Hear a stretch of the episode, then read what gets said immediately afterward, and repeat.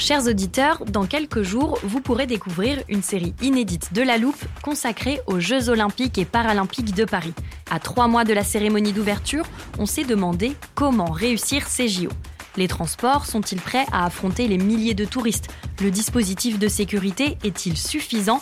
L'enthousiasme sera-t-il finalement au rendez-vous? Pour répondre, on plonge durant cinq épisodes dans les archives des éditions précédentes, accompagnés des journalistes de l'Express. C'est à retrouver à partir du 13 mai sur toutes les plateformes d'écoute. When you're ready to pop the question, the last thing you want to do is second guess the ring.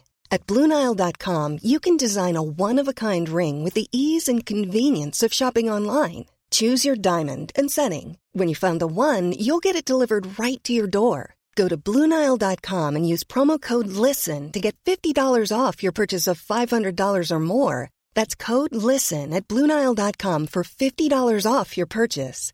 Bluenile.com code LISTEN.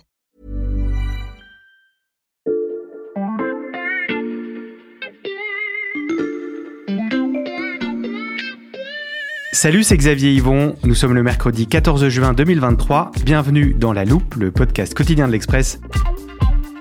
Allez, venez, on va écouter l'info de plus près. Alors que les vacances d'été approchent et que vous n'êtes même pas encore parti, j'aimerais déjà vous parler de votre retour. Quand on rentre après une, deux, voire trois semaines loin de chez soi, malgré le repos qu'on vient de prendre, il y a toujours un petit stress au moment de tourner la clé. Est-ce que le voisin est bien venu nourrir le chat? Est-ce qu'il y a eu une fuite d'eau? Est-ce que les plantes n'ont pas trop souffert de la chaleur? Pire, est-ce qu'on ne s'est pas fait cambrioler? Désormais, vous allez pouvoir ajouter une nouvelle préoccupation à cette liste. Est-ce que je ne vais pas découvrir une immense fissure dans un mur? Car avec l'augmentation du nombre de sécheresses, les habitations exposées à ce risque, très soudain, sont de plus en plus nombreuses, au point de concerner potentiellement la moitié des maisons en France. Et pourtant, nos assurances ne semblent pas prêtes à faire face à ce phénomène et encore moins à la multiplication des catastrophes naturelles. Dans cet épisode de La Loupe, on vous raconte comment ces maisons fissurées sont le symbole d'un système qui pourrait être submergé par le réchauffement climatique.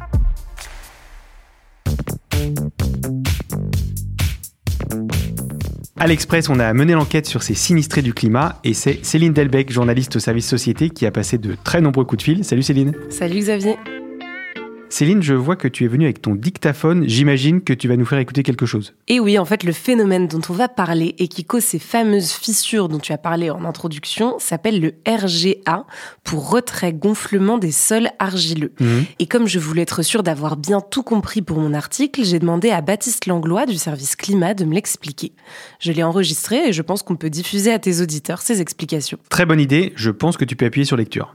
Alors en fait, c'est un sol argileux qui est très sensible à l'eau. Il se gonfle quand il pleut, et quand le sol sèche, les grains qu'il compose prennent moins de place, donc le sol se rétracte. Le RGA est causé par cette alternance, ce va-et-vient entre sécheresse et humidité. Ces mouvements de gonflement et de rétractation sont à peine perceptibles, mais en réalité ça fragilise le sol. Et quand tu as une maison construite sur ces terrains argileux, ça peut décaler de quelques centimètres et donc provoquer des fissures. Baptiste m'a aussi montré une carte du BRGM, le Mhm. Bureau de recherche géologique et minière. On y voit les zones concernées par ce phénomène en rouge. Regarde. Euh, Il y a beaucoup de points rouges. Je vois que ça concerne le nord, le centre, le sud-ouest et même un peu le sud-est. Et à l'inverse, euh, Bretagne et Auvergne-Rhône-Alpes sont relativement épargnés. Et oui, comme tu le vois, beaucoup de régions sont concernées et surtout beaucoup de maisons sont Mhm. concernées. Je vais donner un chiffre qui est quand même assez conséquent. C'est celui de 10,4 millions. C'est le nombre de maisons individuelles qui seraient concernées par ce phénomène en France, selon le dernier recensement du ministère de la Transition écologique. Et euh, sur le territoire, il y a 19 millions de maisons individuelles. Donc Xavier, tu fais vite le calcul. Ouais. À terme, c'est en fait la moitié des maisons individuelles qui pourraient être concernées par le RGA Mhm. et donc par ces fameuses fissures dues au réchauffement climatique. Et surtout, on ne parle pas de petites fissures que tu pourrais euh, colmater euh, le dimanche avec un peu de résine, on parle de plaies béantes. J'ai des témoignages avec des poutres de la maison qui bougent, des fenêtres et des portes qui ne peuvent plus se fermer, des baies vitrées qui se désencastrent de leur châssis. Euh, J'ai eu un témoignage où la dame me parlait même de ces belles dalles de Bourgogne qu'elle affectionne particulièrement, qui se fissurent.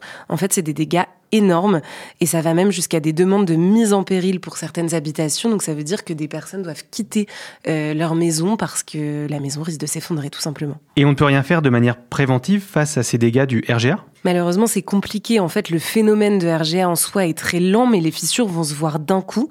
Je reprends l'exemple que tu donnais euh, tout à l'heure. On avait une petite fissure de rien du tout, et puis on rentre de vacances, et d'un coup, on a un trou béant dans le mur ou une fissure très conséquente en forme d'escalier euh, sur son mur. Alors, tu l'as dit, il suffit pas de mettre de la résine un dimanche pour réparer. Qu'est-ce qu'on peut faire alors? Pour sauver la maison, il est souvent nécessaire de revoir toutes les fondations, poser ce qu'on appelle des micro-pieux assez profondément dans le sol, puis réparer tous les dommages intérieurs et extérieurs. C'est très invasif et surtout, tu t'en doutes, extrêmement coûteux. Mhm. On a des montants qui atteignent euh, très facilement les 200 000 euros de travaux. Euh, en fait, il faut tout refaire dans ces cas-là et c'est compliqué. Mais j'imagine, Céline, que ces fissures dues à la sécheresse, c'est pas nouveau. C'est vrai, c'est pas nouveau, ça concerne des millions de gens depuis longtemps, mais le problème c'est que ça concerne de plus en plus de gens. Mhm. Le mois de juillet 2022 était le plus sec depuis 1959. La sécheresse de 2022 n'a fait qu'aggraver en fait ce phénomène. Et d'ailleurs, on le sait, ces sécheresses vont se multiplier. On l'a vu cet hiver avec un hiver très sec. En fait, ça ne peut que s'aggraver. La preuve, le responsable d'une association avec qui j'ai discuté en Côte d'Or me disait que maintenant il reçoit environ un appel par jour au moins à ce sujet, ce Mhm. qui n'était pas du tout le cas avant. Et regarde, je t'ai apporté une autre carte du BRGM avec les zones exposées au RGA. Celle-ci date de 2013, donc il y a 10 ans pile. Ah oui, la différence de couleur est impressionnante. Sur celle de 2013, il y a presque pas de rouge qui représente les zones très exposées. Oui, effectivement, cette hausse est finalement très visible. Et Xavier, je t'ai d'ailleurs parlé des difficultés pour faire réparer sa maison, mais avant même de penser à une quelconque réparation, il faut faire un certain nombre de diagnostics. Je vais te présenter un dispositif qui risque de souffrir de la multiplication des sécheresses et plus généralement du changement climatique. C'est ce qu'on appelle la garantie CatNat.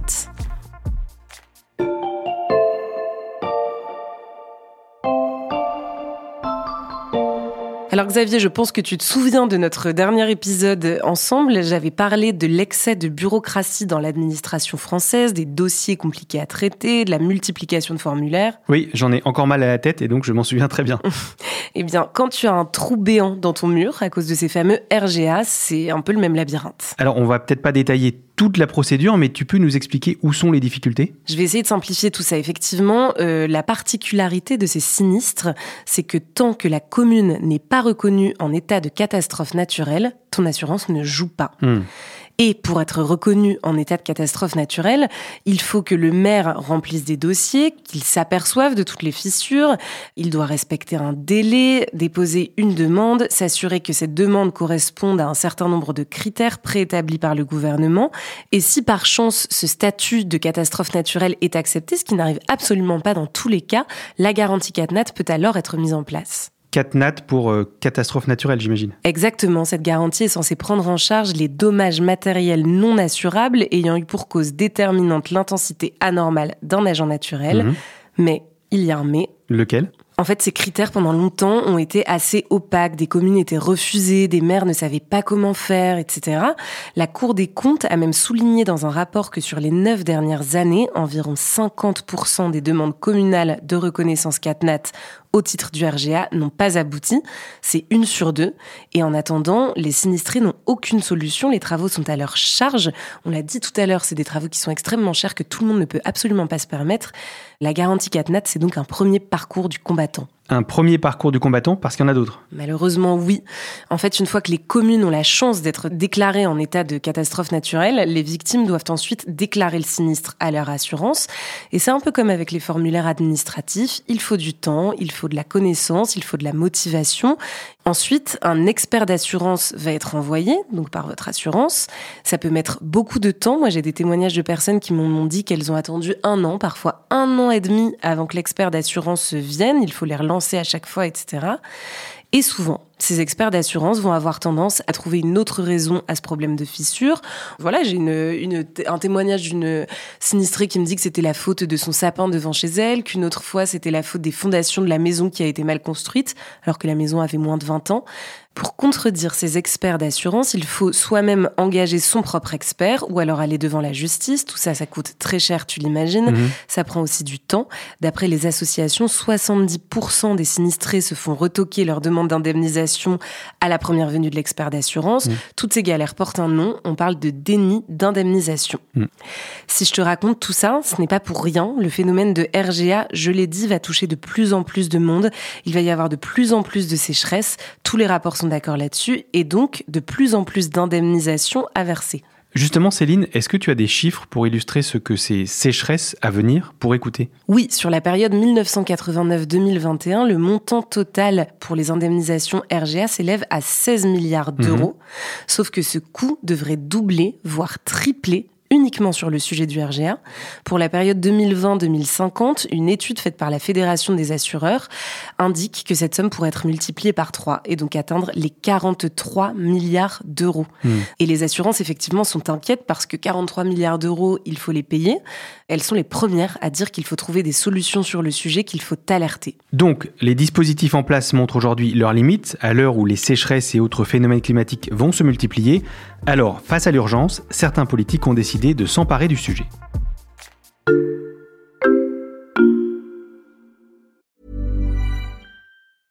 I'm Sandra, and I'm just the professional your small business was looking for. But you didn't hire me because you didn't use LinkedIn jobs. LinkedIn has professionals you can't find anywhere else, including those who aren't actively looking for a new job but might be open to the perfect role, like me.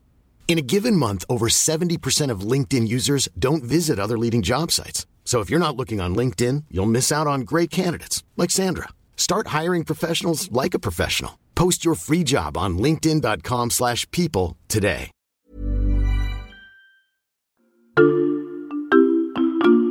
Céline, en préparant cet épisode, tu m'as conseillé d'appeler une députée de la majorité qui a travaillé sur cette thématique des RGA, donc des retraits gonflements des sols argileux. On l'a contactée et elle est venue nous rendre visite dans notre studio à l'Express. Bonjour, je m'appelle Sandra Marceau, je suis députée de la Charente et euh, je suis géographe et urbaniste. Merci beaucoup d'être venue. Première question, pourquoi vous, Sandra Marceau, vous vous êtes emparée de ce sujet en particulier? Parce que j'ai été sollicitée euh, depuis cinq ans euh, par les administrés de mon territoire et même de, de toute la Charente que j'ai vu qu'il y avait pas mal de tentatives, mais qui ne semblaient pas répondre aux vrais enjeux des tentatives législatives. moi, je me suis dit, il faut vraiment qu'on ait l'occasion de refaire un point, un diagnostic de ce qui existe, vraiment de tout remettre à plat. Donc je me suis dit, cette remise à plat, elle est essentielle. Il faut que je me mette dedans. Et puis bon, je comprends un petit peu le sujet, puisque en tant qu'urbaniste, j'étais aussi confrontée euh, à ça quand je faisais des documents d'urbanisme et euh, qu'on euh, qu'on avait à traiter ce sujet. Donc c'est un peu le retour de l'étalement urbain que j'ai un petit peu dessiné sur des cartes. C'est un juste retour que je me démène sur ce dossier. Voilà. Et pourquoi est-il si important de s'attaquer au sujet du RGA en 2022, il y a eu une sécheresse euh, particulière, comme tout le monde le sait, et elle a déjà été euh, évaluée, chiffrée, même si les dossiers sont en cours, à plus de 2 milliards euh, d'euros de coûts. et il s'avère que la Caisse centrale de réassurance, la CCR, qui refinance les, les assurances, a déjà presque les caisses vides. Donc euh, l'idée, c'était de se dire qu'est-ce qu'on peut faire pour euh, très vite assurer la suite, si je peux m'exprimer ainsi. Ce sujet aussi, il est, compliqué dans un autre sens, c'est qu'il dépend de trois ministères différents. Euh, ministère de l'Intérieur, qui gère la fameuse commission interministérielle, évidemment le ministère des Finances et de l'Économie, et le ministère de la Transition écologique. Parce que c'est un sujet très transversal. Hmm. Donc voilà les, les, raisons principales, on va dire. Alors vous, qu'est-ce que vous proposez de changer? Alors d'abord, il faut simplifier et assouplir les fameux critères euh, de définition d'abord des communes qui vont être intégrées dans l'arrêté CatNat. Donc ça, c'est assez technique et complexe, mais euh, ces critères, ils sont basés notamment sur des études météorologiques qui vont détecter euh, le taux d'humidité des sols. Et on veut vraiment euh, ouvrir ces critères pour qu'il y ait une vraie reconnaissance de, tous les, terrains. Parfois, d'une commune à l'autre, ça peut changer. Donc ça, il faut ouvrir les critères. Il faut qu'il y ait plus de communes qui soient intégrées dans le système. Et quand une commune est reconnue par arrêté, nous, ce qu'on propose, c'est que les communes attenantes soient elles aussi reconnues. Pour finir, sur les propositions, il y a la responsabilisation des constructeurs eux-mêmes. Ça, ça, je pense, résoudrait déjà pas mal de choses. Mais tout ça, ça a un coût. Oui, aujourd'hui, tout le monde paye une prime d'assurance euh, habitation. Dans cette prime, il y a une ligne qui s'appelle euh, régime catastrophe naturelle. Donc, c'est 12% que tout le monde paye euh, aujourd'hui de, de, sa prime. Ça a été évalué en moyenne à 24 euros par an. Nous, ce qu'on propose, parce que ça n'a pas été augmenté depuis l'année 2000 et que ça correspond plus à l'urgence actuelle et au nombre de sinistres, on propose de l'augmenter, mais pas d'un coup. On propose qu'il y ait euh, annuellement, de manière automatique, une augmentation de quelques euros pour que ça soit euh, non pas un dollar au final, mais en tous les cas presque un dollar, et régulier. L'idée, c'est de, de l'adapter selon le taux de sinistralité des deux années précédentes. En fait, c'est vraiment une adaptation à la réalité des sinistres des années passées. Donc il y a des années où ça peut ne pas augmenter et des années où ça augmenterait, mais de quelques euros. Là, on parle de RGA et de sécheresse, mais est-ce que c'est une manière pour vous de poser une première pierre avant de vous attaquer aux autres catastrophes naturelles qui risquent d'arriver? Moi, je vous réponds oui aussi. Ce qu'il y a, c'est qu'on va rentrer là dans des discussions sur un projet de loi sur la planification écologique. Et j'espère bien qu'il va y avoir une brique dedans, une brique sur le système assurantiel, justement euh, en cas de, de catastrophe naturelle. Et on voit que sur plein de domaines, il faut absolument le, le remettre. Euh, au devant de la scène et des priorités. Donc moi, je milite vraiment pour ça, vraiment. Est-ce que, avec votre rapport et vos propositions, vous arrivez à vous faire entendre? Là, euh, je pense que tout le monde est quand même en alerte. Il faut surtout qu'on se mette d'accord sur ce taux de surprime qui est essentiel. Et je dois dire que tous les acteurs que nous avons auditionnés, euh, tous sont conscients que c'est une première étape euh, essentielle d'augmenter ce taux de surprime. Est-ce que maintenant euh, le gouvernement euh, va accepter euh, de lui-même d'appliquer ça dans des périodes où le pouvoir d'achat est vraiment mis à mal? C'est vrai, mais je crois qu'il faut en parler. Euh, il faut en parler. Et moi, je fais des réunions avec les administrés. J'ai encore fait une réunion publique la semaine dernière euh, dans, dans, ma circonscription. Et euh, les gens comprennent, hein, nos citoyens comprennent. Ils savent, en fait, que le réchauffement climatique a des conséquences. Et sur ce sujet, euh, ils savent que c'est euh, tout le monde qui devra mettre la main à la pâte. absolument tout le monde. Merci Sandra Marceau. À bientôt. Merci beaucoup. À bientôt.